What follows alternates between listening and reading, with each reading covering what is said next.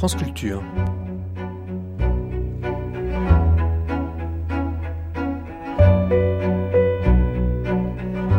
La nuit, une mémoire radiophonique.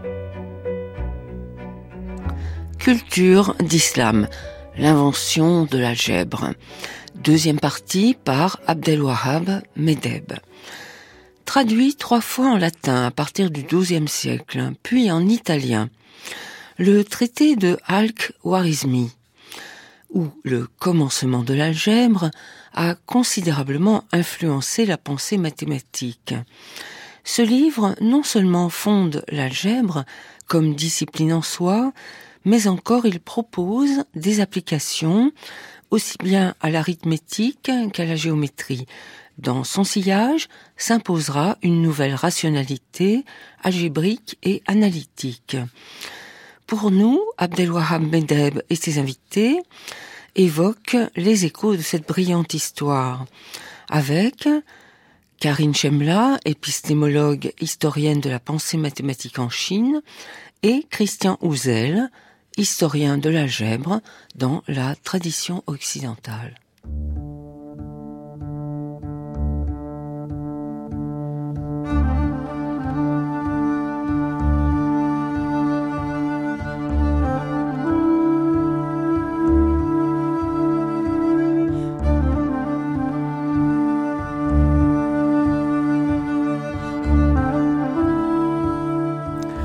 Culture d'islam d'Abdelwahab Meddeb.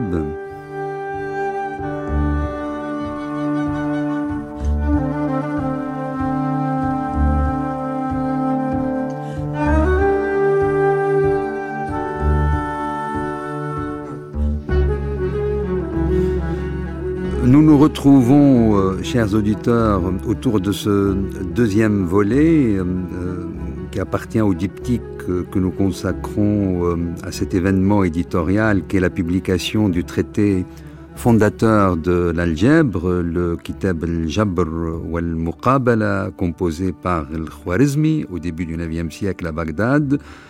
Euh, il s'agit euh, du livre de, de Rojdi que nous avons reçu la semaine dernière et qui contient l'édition scientifique, enfin parvenue au public, de l'original arabe avec sa traduction en français ainsi qu'une longue et importante introduction qui situe le contexte de composition et les hypothèses d'influence qui euh, ont abouti à un tel livre. Et nous recevons deux spécialistes, deux historiens des mathématiques euh, pour avoir leur regard sur cet événement éditorial important qui correspond à un grand événement dans l'histoire des mathématiques, Karine Chemla, directrice de recherche au CNRS, en lien avec l'Université Paris 7.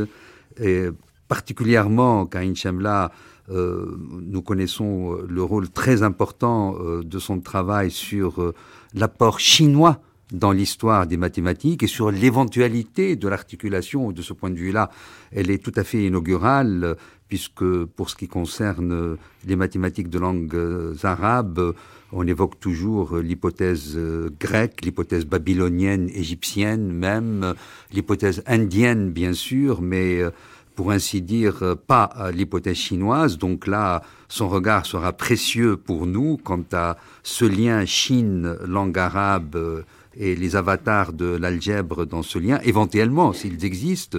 Nous savons que Rojni Rached ne l'évoque point dans son livre, mais euh, Karine Chamla nous dira probablement pourquoi. Et Christian euh, Ouzel, qui est professeur euh, émérite de Paris 7, qui a fini sa carrière en, comme détaché en tant que directeur de recherche au CNRS. Christian Ouzel, qui est en plus remercié par euh, Rojdi Rached. Visiblement, il a été impliqué de près dans ce travail, euh, ce travail tellement important de ce texte établi, traduit, commenté, avec des index très précieux, arabe, latin, arabe, français, euh, un véritable travail publié important, publié chez à la librairie scientifique et technique Albert Blanchard, euh, paru en 2007, l'éditeur parisien qui se consacre à l'histoire des sciences et à l'épistémologie. Alors, euh, Karine Chemla, votre lecture euh, de, de, ce livre euh, qui a mis tant de temps pour nous parvenir finalement en traduction française et même en arabe dans une édition euh, qui est véritablement scientifique. Il faut souligner que c'est effectivement un événement majeur, c'est un texte particulièrement important.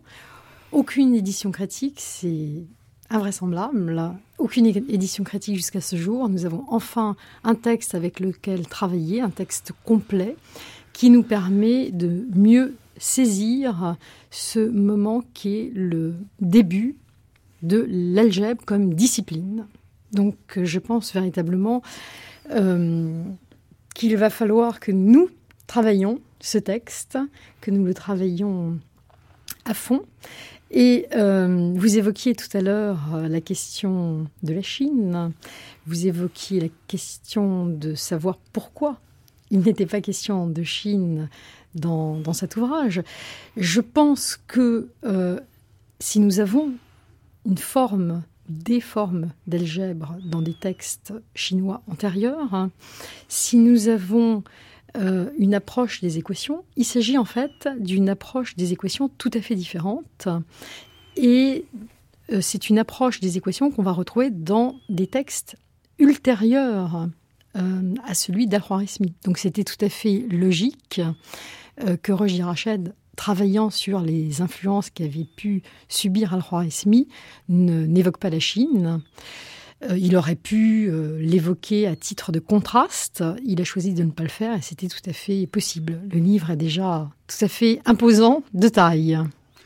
Et euh, Christian Houzel, alors vous avez suivi de près, je pense, ce travail. vous avez été un œil amical et de proximité avec Rojdi Rached.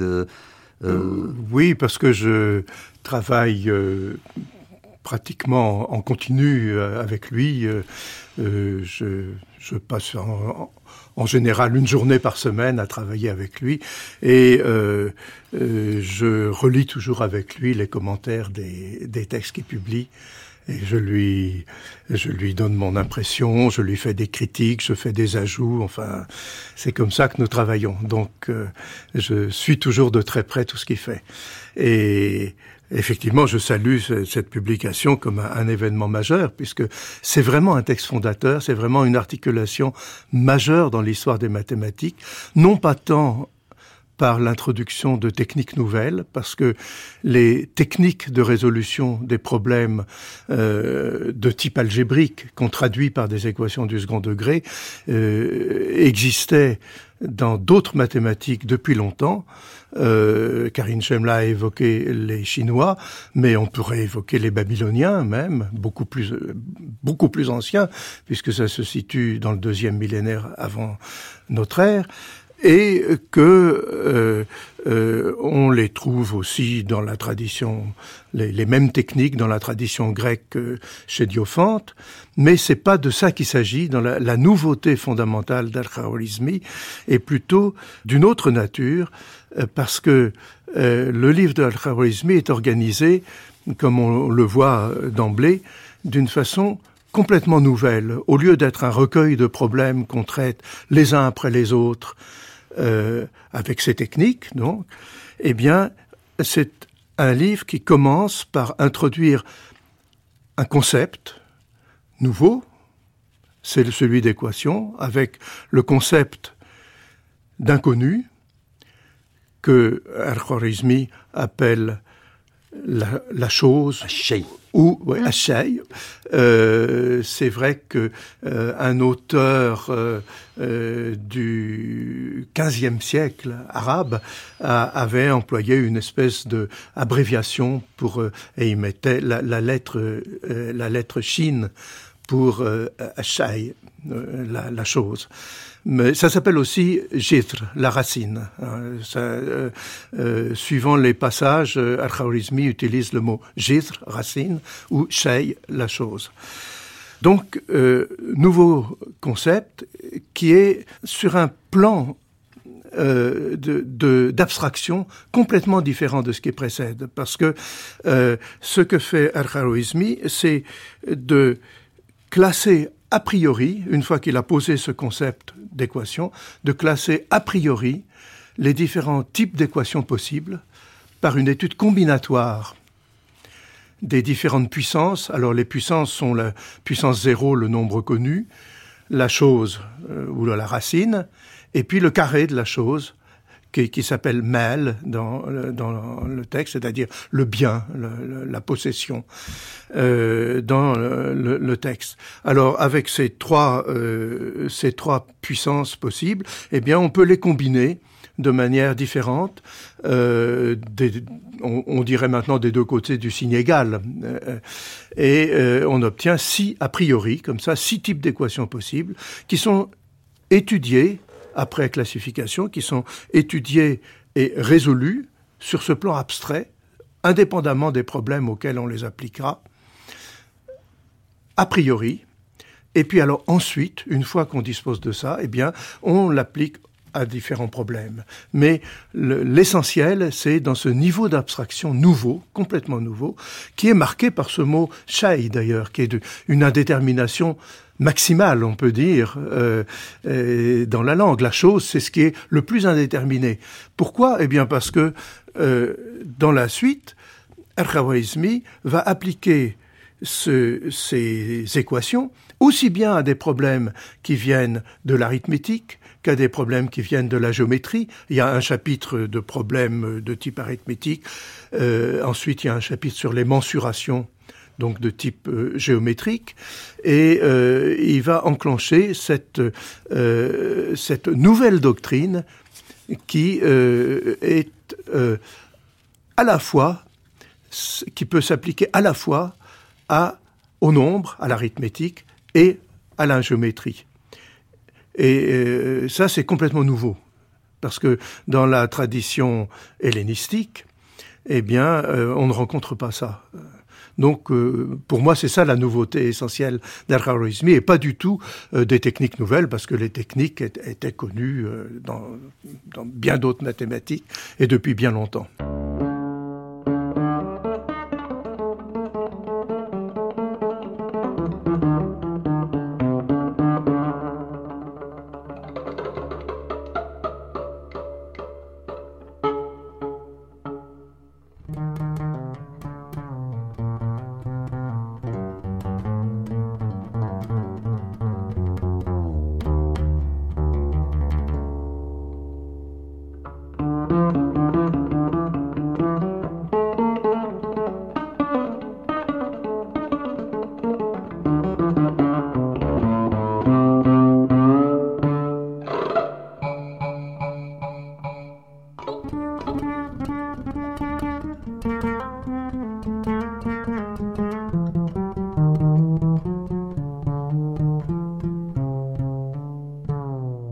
Chamla, vous avez évoqué euh, le, problème même perçu du côté chinois, euh, des sophistications plus grandes qui existent euh, avant Khwarazmi.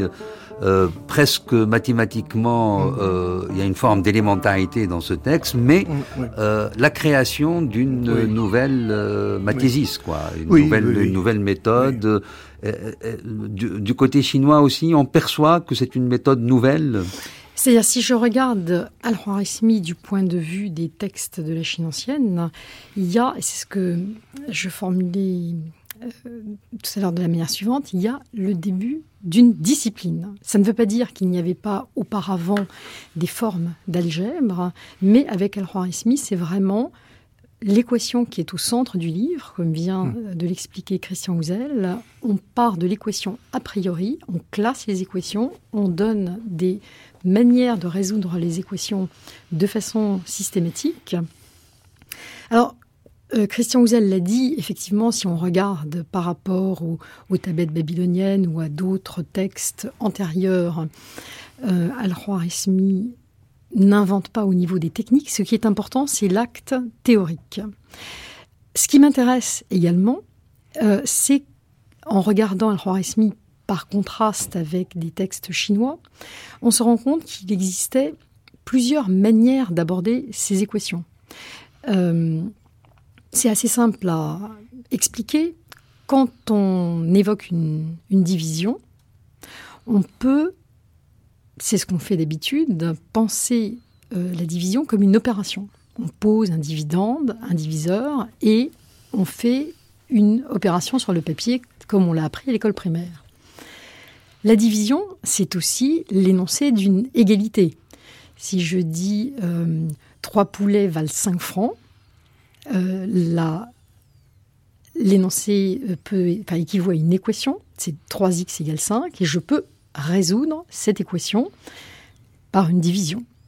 Alors, ce qui est intéressant, c'est qu'en Chine, en fait, on a regardé les équations comme des opérations, comme la division telle qu'on mmh. la pose sur le papier. Alors que Al-Khwarizmi aborde l'équation comme une égalité et les techniques qu'il va utiliser sont des techniques euh, particulières qu'on appelle la, résolution par radicaux. Et donc, ce qui me paraît extrêmement intéressant en regardant euh, plus large, c'est qu'il a pu y avoir des traditions de travail sur les équations euh, différentes. Et c'est ça que le contraste avec les sources chinoises montre. En revanche, je le répète, c'est lui et seulement lui. Évidemment, quand on est historien, on sait très bien qu'il peut toujours apparaître d'autres sources.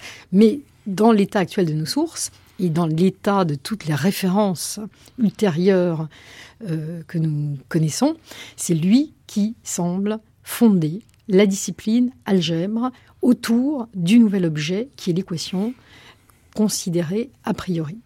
D'ailleurs, le sens commun le reconnaît, mm. puisque en français, algèbre vient de aljabr, vient du titre même, donc de Khwarazmi. Et Khwarazmi a donné un, autre mot, algorithme. Son propre nom a produit algorithme. Donc là, de ce point de vue-là, je dirais que le le sens commun est dans la vérité historique jusqu'à nouvel ordre, en tous les cas. Absolument. Ce que je trouve très beau et, et, et, de la part de Roger Rachet, c'est qu'il va jusqu'au bout. Il, il démonte toutes les hypothèses qui un peu l'excèdent, qui sont presque de l'ordre de l'idéologie, comme s'il ne fallait pas qu'il y ait euh, euh, quelque chose venant de cet espace arabe euh, qui participe mm. euh, si fortement à l'universel. Il y a une idéologie de ce type-là, mais en même temps, avec l'hypothèse indienne, il essaie d'aller le plus loin possible et le plus honnêtement possible pour voir en quoi quelque chose de cet ordre-là mm. a pu peut-être influencer des lectures indiennes,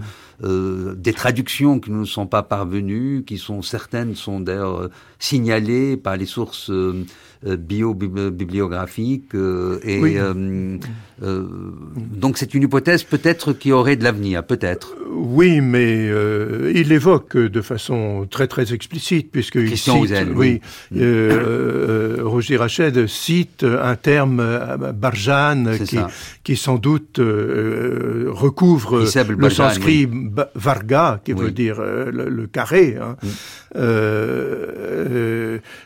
qui, qui est cité par un, disciple d'un lexicographe, Al-Khalil. Les, poéticiens et les lexicographes, oui. Oui, Al-Khalil, un hmm. lexicographe du 8e siècle, euh, qui, bon, cite euh, ce, ce terme-là, mais euh, il ne semble pas que Al-Khawarizmi ait eu accès à, ce genre de texte. Enfin, c'est ce que dit Rojdi Rached.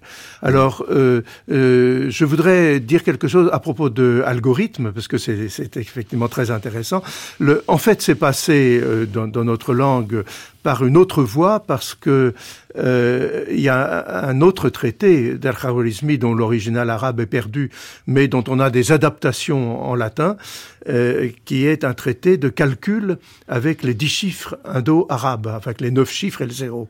Un, traité donc de, de, calcul avec la numération décimale de position, euh, qui a été donc codifié euh, en arabe par Al-Khawarizmi et qui est par la suite passé euh, dans la tradition latine. Et euh, ces traités, euh, en général, s'appelaient au Moyen Âge des algorithmes, euh, parce que eh ben, beaucoup, euh, dans ces adaptations latines, correspondaient par algorithmus dixit, algorithmi a dit en latin. Et, et, puis on a corrigé ça en algorithme avec th au lieu de s, mais bon.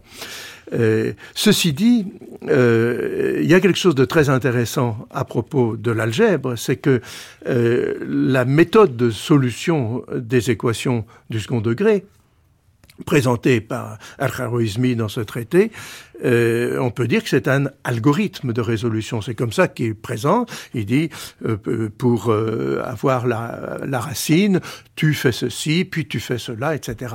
Mais ce qui est très très intéressant et nouveau aussi, c'est que Al-Khawarizmi tient à donner une démonstration que l'algorithme conduit bien à la solution cherchée. Et pour faire cette démonstration, eh bien, comme euh, il ne dispose pas de moyens algébriques de démonstration qui sont venus plus tard, et, eh bien, euh, il s'appuie sur la seule doctrine démonstrative dont il avait connaissance, dont il pouvait avoir connaissance, c'est-à-dire la géométrie d'Euclide qui venait d'être traduite en arabe euh, par un de ses contemporains. Euh, qui était collègue dans la même institution de, recherche. À la Maison de la Sagesse, de, Bagdad, Oui. Et, il faut rappeler aussi que le livre est dédié à Al-Ma'moun, le calife qui a fondé la Maison de la Sagesse. Voilà, oui, oui. Donc, et ça situe très précisément la, la, la période à laquelle Al-Khawarizmi était actif. Ce que fait Al-Khawarizmi, c'est de à, côté de l'équation qui est donc de ce niveau d'abstraction extrêmement élevé, on pourrait dire d'une ontologie un peu différente, eh bien, il fait une construction géométrique destinée à reproduire les opérations qu'on fait dans l'algèbre et à démontrer cette fois-ci, au moyen d'une géométrie euclidienne un peu fruste, à vrai, dire, qui sera euh, euh, beaucoup plus précisé et élaboré euh, par ses successeurs, euh, Abou Kamil euh, et surtout Thabit Mqurra à la fin du IXe siècle, Al-Khawarizmi donc arrive à obtenir une démonstration que l'algorithme conduit bien à la solution cherchée par des considérations donc géométriques, des comparaisons d'air et des choses comme ça. Karin Chemla, on se rend compte de, l'aspect fondateur de ce livre, euh, du fait que ça a été perçu comme tel par les successeurs, les descendants, les mathématiciens de langue arabe qui émanent donc euh, de cette même ère culturelle et linguistique et qui ont développé d'une manière extraordinaire, au point où on a, pour ainsi dire, oublié dans la tradition arabe ce, texte fondateur, tellement ils sont allés plus loin dans ce rapport, ces nouveaux chapitres de l'application de l'arithmétique à l'algèbre, de l'algèbre à la géométrie, de la géométrie à l'algèbre, de l'algèbre à la trigonométrie, etc., etc. Tout à fait, mais je souhaite préciser et rappeler que ce n'est pas seulement les successeurs arabes d'Al-Khwarizmi qui citent Al-Khwarizmi, ce sont ses successeurs européens. Oui, mais alors chez les latins, il est resté beaucoup plus présent que chez les arabes, puisque euh, euh, jusqu'au 14e, 16e siècle. Jusqu'au 16e, tout à fait. Fibonacci, les abbasistes. Et jusqu'à Jérôme Cardan, qui est un de ceux qui a apporté une contribution capitale à ce chapitre de la résolution des équations. Euh, Cardan commence par rappeler hmm. nommément Al-Khwarizmi. Donc c'est jusque très très tard euh, dans les textes européens qu'on renvoie à Al-Khwarizmi. Euh, comme le souligne Roger Rached, et c'est assez intéressant comme remarque, il y a effectivement une ironie qui veut qu'en fait, au XIIe siècle, on traduit en latin l'algèbre d'Al-Khwarizmi, qui est le traité fondateur, alors qu'en fait, dans le monde arabe, on a continué, on a développé, on continuera encore le développement de ce chapitre qu'est l'algèbre, au XIIe siècle en Europe, on redémarre à partir du début et euh, déjà il y a au XIIe siècle, il y a tout un corpus, quoi. Voilà, il y a donc un décalage. Comme, euh, Samawal, euh, Al-Karaji, Samawal. Il y a donc un décalage total mm. entre ce qui se passe dans le monde arabe et qui va donner des fruits euh, tout à fait exceptionnels qu'on peut trouver dans les sources jusqu'au XVe siècle, et ce décalage dans le monde de langue latine et puis dans les langues européennes vernaculaires entre ce redémarrage au XIIe siècle à partir d'Al-Khwarizmi. On a eu, euh, Christian Houzel, deux ou trois traductions de, en latin ou Oui, celle la plus intéressante est celle de Gérard de Crémone, qui est d'ailleurs euh, tout à fait fondamentale parce que euh, Gérard de Crémone a fait sa traduction à une époque qui est antérieure aux plus anciens manuscrits arabes dont on dispose d'Al-Khwarizmi. Ça, c'est passionnant parce qu'il témoigne euh, donc euh, d'un état du manuscrit. D'un état antérieur. C'est amusant de trouver cette euh, situation qu'on trouve plutôt du côté grec puisque nous avons des traductions arabes qui sont antérieures aux plus anciens manuscrits voilà. Très souvent, c'est le cas pour Diophante, c'est le cas pour Apollonius. On, on, est obligé, même si on s'intéresse au texte grec, on a un état du Voilà, de le compléter par la connaissance du texte arabe, parce mm. que souvent la traduction arabe est antérieure aux plus anciens manuscrits. Eh bien là, c'est la même situation avec la traduction de Gérard de Crémone. Le plus ancien manuscrit en arabe date de 1220. Si oui, oui, c'est ça, du XIIIe siècle. Et Gérard de Crémone, c'est au XIIe siècle, et il avait donc une, euh, à sa disposition des textes antérieurs aux plus anciens manuscrits qu'on a. Donc c'est important. Et, et d'ailleurs, Roger Rachette cite certains passages de Gérard de Crémone euh, en appendice à, son livre euh, pour comparer avec le texte arabe.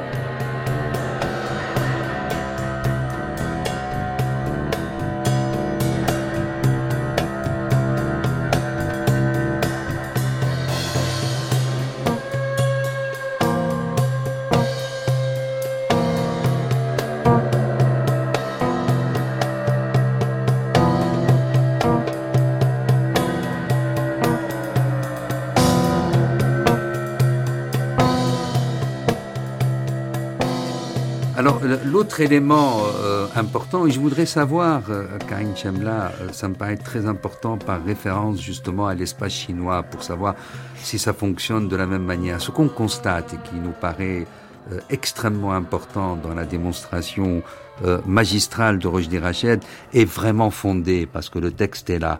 C'est que cette invention mathématique universelle est profondément enracinée dans une culture particulière. Hmm. Le rapport qu'il y a si impressionnant avec le droit, avec la théologie, productrice d'une ontologie propre, et avec même la prosodie, je veux dire, euh, tant d'éléments où la question de la combinatoire, ou une sorte de proto-algèbre était là, chez les lexicographes, chez les euh, poéticiens, euh, chez les juristes, hmm. Et d'ailleurs, la moitié du livre est un, la, quasi-intégralité des, exemples pratiques sont des exemples qui appartiennent à des cas euh, de jurisprudence. Tout à fait. Ça, c'est, je pense que c'est un aspect du livre qu'il faut bien mettre en évidence. C'est le fait d'avoir recherché l'inspiration d'Al-Khwarizmi, non pas seulement chez dans ses lectures mathématiques, mais d'avoir recherché les sources d'inspiration d'Al-Khwarizmi du côté de la linguistique, de la grammaire, pour être plus précis, de la prosodie, comme vous venez de le rappeler, et de la jurisprudence. Al-Khwarizmi lui-même cite explicitement Abu Hanifa. Voilà, donc il, se situe... Un, des, quatre docteurs fondateurs euh, des, d'une école juridique, euh, du sunnisme, oui. Donc euh, il cite explicitement des cas qui proviennent de cette tradition-là de jurisprudence. Je voudrais revenir sur ce que vous venez de dire en prononçant le terme culture. Je pense qu'il y a quelque chose qui est extrêmement important à souligner, c'est que l'universel est toujours enraciné dans des cultures données. Ceci dit, j'ai tendance à suggérer un usage du terme culture qui soit plus accroché à des traditions de travail intellectuel qu'à des langues, par exemple. On a très souvent associé le terme de culture. On disait tout à l'heure euh, l'Inde, le monde arabe. On a tendance à associer l'Inde au sanskrit et tout ce qui euh, serait écrit en sanskrit serait représenterait l'Inde. Euh, le monde arabe à l'arabe et à mettre tout ça dans une culture qui ne me convient pas parce qu'on ne voit pas rationnellement comment ce serait cette immense boîte de tout ce qui a été écrit en arabe qui pourrait constituer une culture. Je pense que ce que fait Roche Rachet, c'est quelque chose de beaucoup plus précis. C'est d'inscrire Al-Khwarizmi dans des cultures de travail qui sont situées géographiquement, qui sont autour de Bagdad. Et ça me paraît extrêmement important de dire qu'il pourrait y avoir certaines cultures qui dépasseraient la frontière des langues. Il n'y a aucune raison que les cultures de travail soient limitées par des langues. On pourrait très bien avoir des cultures sanscrito-arabes, des cultures euh, sino-arabes. Euh, du moment qu'on entend par culture le fait de partager certains concepts, certains résultats, certaines méthodes de travail,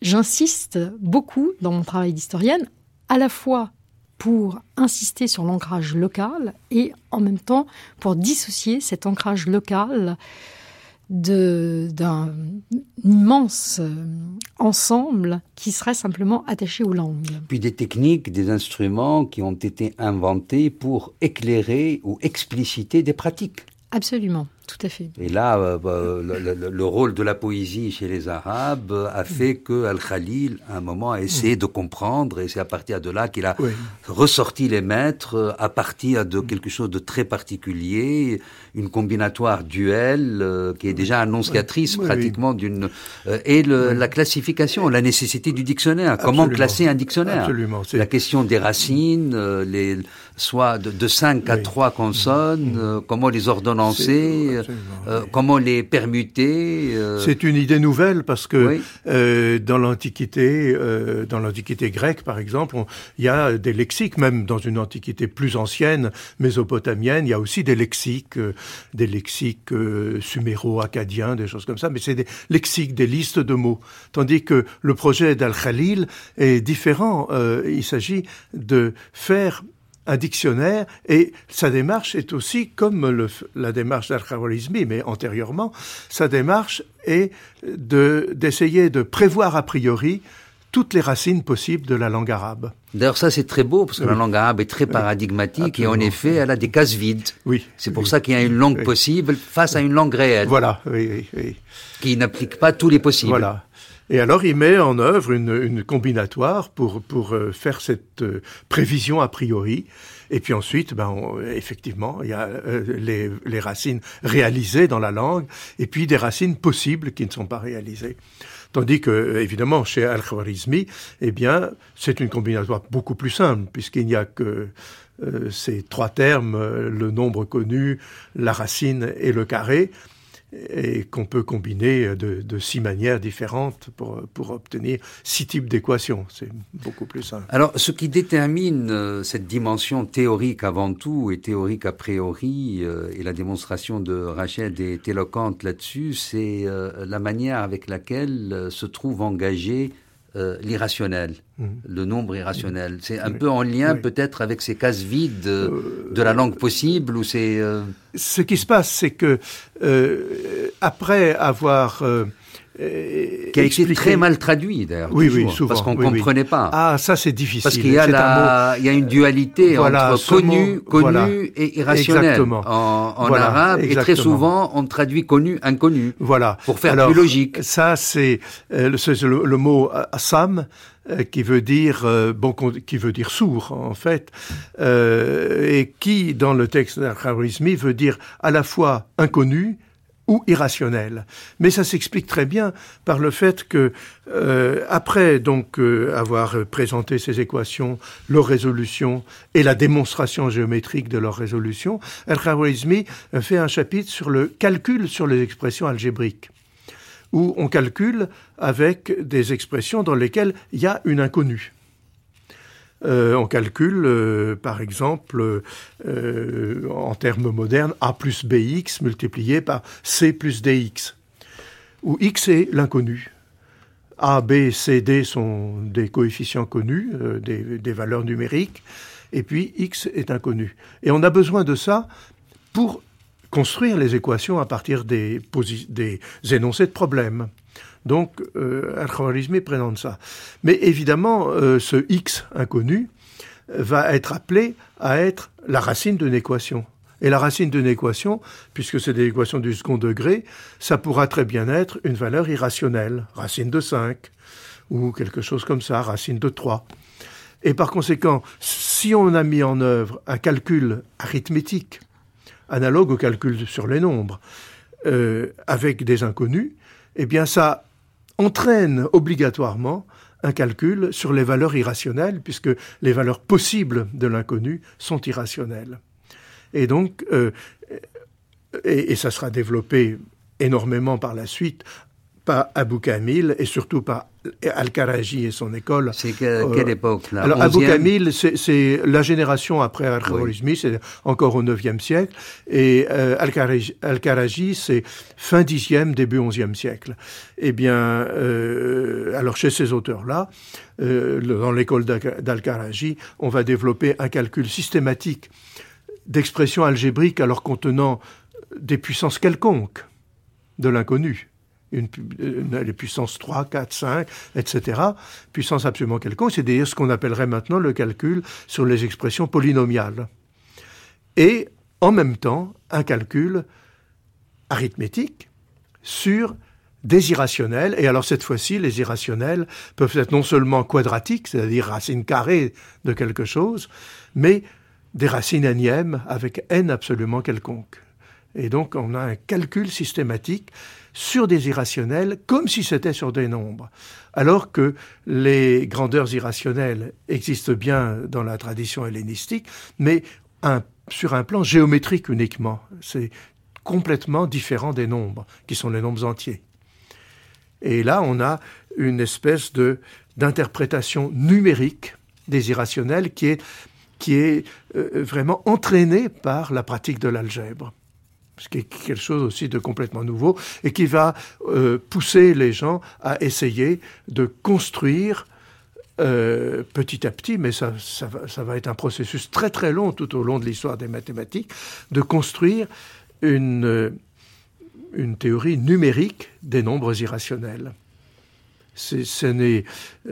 En, réalité, ça n'a abouti complètement qu'au XIXe siècle, ce processus extrêmement long avec des étapes importantes dans les mathématiques arabes, quand euh, certains auteurs algébristes, euh, ça a commencé au, IXe siècle avec Al-Mahani, mais euh, ça a été continué par d'autres auteurs au, XIe siècle, par exemple Omar al-Khayyam, qui ont essayé de donner un statut numérique au rapport de deux grandeurs qui, euh, euh, dans la mathématique hellénistique, était une relation entre deux grandeurs. C'était une relation, ce n'était pas un objet mathématique, c'était une relation. Là, eh bien, on va essayer de, de concevoir le rapport de deux grandeurs comme une entité numérique. Et alors, je n'explique pas comment ça se fait, c'est assez compliqué, mais euh, c'est quelque chose qui a été entraîné par la pratique de l'algèbre. Et donc, euh, avec, je vous dis, des développements euh, extrêmement longs avant qu'on arrive finalement au XIXe siècle à un fondement arithmétique de ce qu'on appelle maintenant les nombres réels.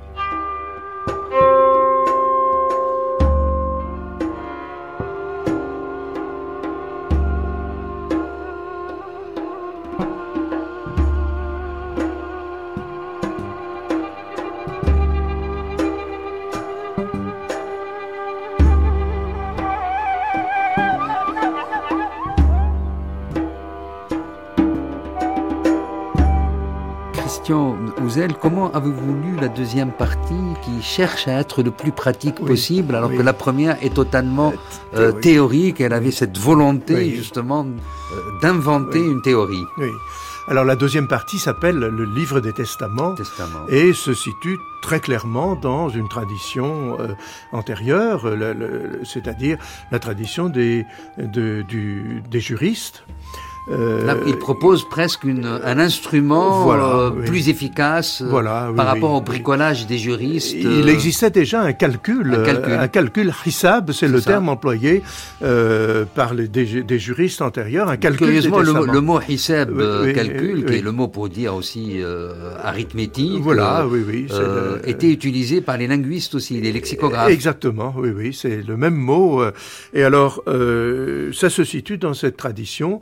Euh, euh, il y a des problèmes qui sont euh, extrêmement élaborés, extrêmement difficiles. C'est, ça se présente toujours comme euh, un homme meurt en laissant trois fils, une fille, sa mère, et, et, puis il lègue telle et telle chose à, à, à différents amis, et, et, il faut trouver, alors en utilisant les règles de partage, c'est-à-dire on sait que de, suivant les règles de partage, euh, un fils doit avoir le double euh, d'héritage d'une fille et des choses comme ça. Enfin, il y a des règles assez strictes.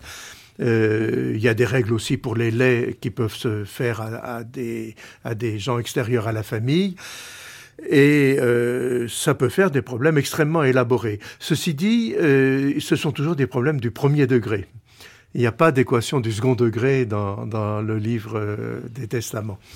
Euh, mais euh, c'est très compliqué et il y a plusieurs euh, inconnus en quelque sorte qui entrent en jeu que euh, appelle toujours le bien, la part, la part d'héritage, et puis, éventuellement, il peut y avoir le lait qui est fait à tel ou tel.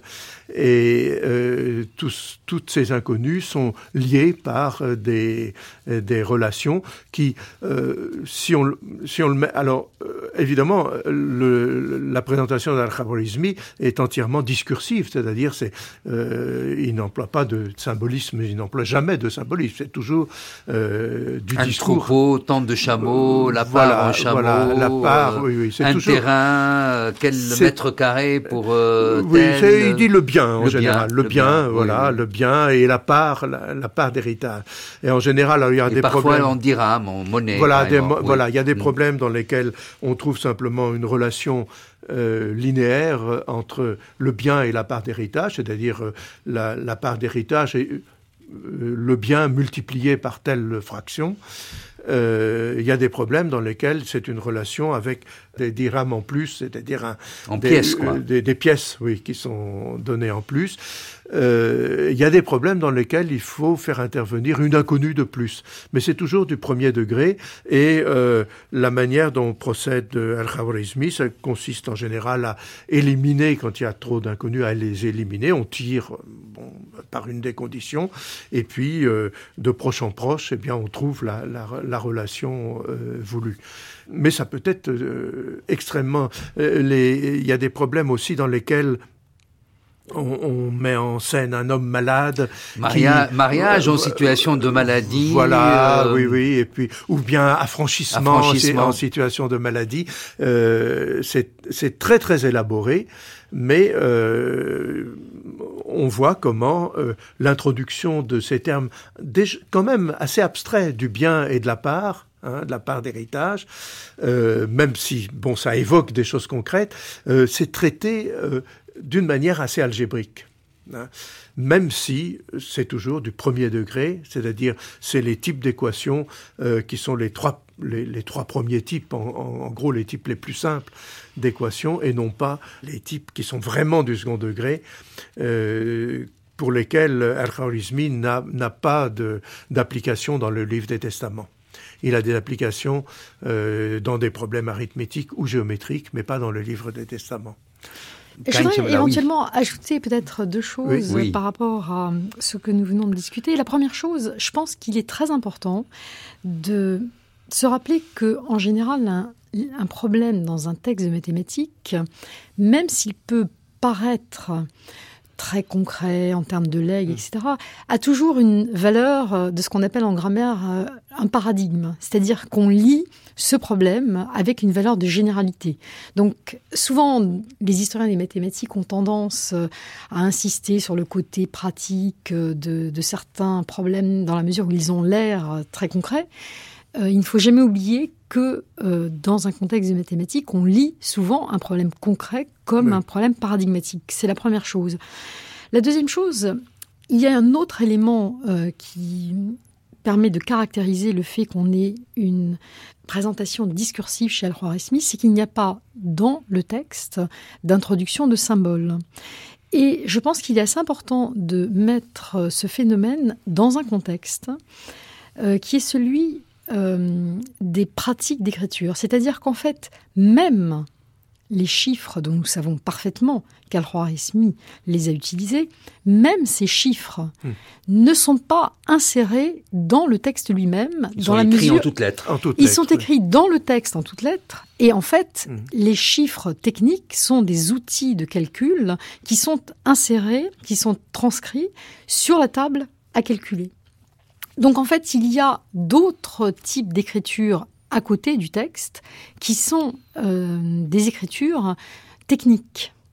Donc il y a bien une présentation discursive dans l'ouvrage, mais autour de l'ouvrage, et ça n'est pas le seul, c'est beaucoup plus tard en fait qu'il va y avoir une retranscription des, euh, chi- des chiffres ou d'autres euh, symboles techniques sur le papier, dans le corps même des ouvrages. Mm. Ça permet de caractériser un peu plus le fait qu'on ait une présentation discursive. Mais on a ce rapport quand même qui, qui me paraît assez impressionnant entre un texte très théorique et euh, ce, euh, cet aspect de la cité, de la vie, euh, des gens, du tribunal, Oui, oui. euh, de la querelle. Euh, oui, euh, oui, euh, mais souvent, pe- peut-être que certains de ces problèmes sont un petit peu artificiels. C'est des situations qui se présentent, mais euh, ils sont dans une casuistique presque. Ils sont insérés là aussi pour montrer euh, qu'on arrive à traiter les problèmes les plus difficiles, euh, même s'ils sont quelquefois artificiels. Mais ça, c'est euh, c'est pas nouveau. Dans, dans les tablettes babyloniennes, on a aussi des problèmes complètement artificiels euh, qui sont là pour montrer la virtuosité euh, du. J'ai souvent comparé ce euh, type de problème à euh, ce que font les compagnons euh, dans, dans la tradition des, des, corporations où un, compagnon menuisier doit faire un chef-d'œuvre pour devenir un maître euh, ou, même pour devenir un compagnon, il faut faire un chef-d'œuvre. Et ce chef-d'œuvre, bah, c'est un objet extrêmement compliqué qui ne peut servir à rien, mais qu'on qu'on élabore pour montrer qu'on est capable de faire quelque chose de très, de très difficile. Alors, la symbolisation, euh, Karine Chamla, est-ce que c'est quelque chose de très important? Est-ce que le fait euh, de n'y être pas parvenu, quand apparaît-elle? Euh, Est-ce qu'elle est majeure pour euh, la constitution du langage mathématique euh, comme d'entrée de jeu, quelque chose qui appartient à une abstraction, à une sphère propre? Alors, je pense qu'avant de répondre à cette question, nous avons un pan d'histoire à écrire qui est le suivant. Je pense qu'on a très souvent cherché la symbolisation dans les pages des livres. Or, le travail mathématique a nécessité le développement d'outils de calcul, de surfaces à calculer, sur lesquels les mathématiciens ont représenté des notations, avec des notations techniques des objets et sur lesquels ils ont opéré. Et je pense qu'il faut rassembler toutes les traces que nous avons sur ces supports temporaires qui n'ont pas laissé de traces dans les textes, sauf beaucoup plus tard, pour écrire l'histoire de la symbolisation écrite de façon temporaire avant de pouvoir faire une véritable histoire complète de la symbolisation. C'est-à-dire que nous avons eu tendance, je pense, en histoire des mathématiques, à penser qu'il n'était de symbolisme que ce qui était sur les pages des ouvrages. Or, nous avons des raisons de penser qu'il y a eu des symbolismes qui ont été utilisés de façon temporaire, comme nous utilisons une feuille de brouillon que nous n'insérons pas. Vous dans pensez notre que ça, cette opération euh, avait lieu avec euh, le Je- traité d'Al-Khwarazmi d'Al- Je ne pense pas que nous ayons des traces de symbolisation avec En Al-Khwarizmi. tous les cas, la symbolisation, la, la traduction en symbolisation est immédiatement aisée. Euh, Rushdie Rached ne cesse de le faire et ça fonctionne. Oui. Oui. Je pense qu'il faut vraiment faire des études très fines sur les textes à la fois arabes, sanskrit, chinois, et surtout euh, des, analyses fines qui tiennent compte du fait que nous avons des manuscrits postérieurs évidemment euh, aux originaux, que donc ils ont été copiés dans des contextes où on utilisait euh, des, où on avait des pratiques d'écriture différentes. Donc il faut essayer de reconstituer l'histoire de l'insertion dans les ouvrages de symboles et surtout l'histoire des pratiques de travail, des opérations sur des configurations de calcul à côté des ouvrages avant de pouvoir faire une histoire vraiment complète du symbolisme. C'est en tout cas, je pense, un programme de travail nécessaire avant de répondre à votre question. Un mot de la fin quand même, un tout dernier, et en un mot, euh, Karine Chamla, quand aujourd'hui situe-t-on euh, l'émergence, la naissance de la symbolisation qui apparaît matériellement sur des manuscrits Quand et où? Euh, Christian Ouzel l'a rappelé tout à l'heure, nous mm. savons que dans des textes arabes maghrébins du XVe siècle, euh, il se développe une première euh, tentative insérée dans les ouvrages de symbolisation. C'est au niveau de l'abréviation plutôt que de la symbolisation. Hein. Mhm. Il y a une distinction à faire. Et qu'on a ce genre d'abréviation, on les a aussi euh, dans les manuscrits grecs de Diophante. Alors ils sont assez tardifs, ils datent du XIIIe siècle, les plus anciens. Euh, mais euh, il y a aussi des abréviations pour les différentes puissances d'un nombre inconnu. Euh, Des abréviations qu'on trouve aussi en sanskrit. Euh, qu'on trouve en sanskrit aussi, l'inconnu, mm. son carré, mm. euh, qui sont écrits avec euh, une, une lettre de, du... Mm. Et la symbolisation, alors, stricto sensu, on la situe où de nos jours? Euh, évidemment, l'histoire reçue la situe euh, dans les milieux autour de Viette.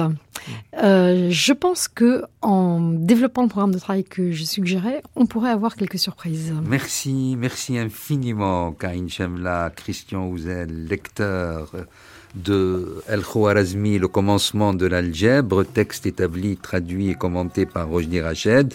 Vous avez parlé après Rojni Rached dans ce diptyque consacré à ce grand événement qu'est l'avènement dans notre langue de ce traité du début du IXe siècle, écrit au départ en langue arabe, c'était Culture d'Islam d'Abdelwahab Medeb, coordination Dominique Compétissa, son Benjamin Vignal, réalisation François Connac.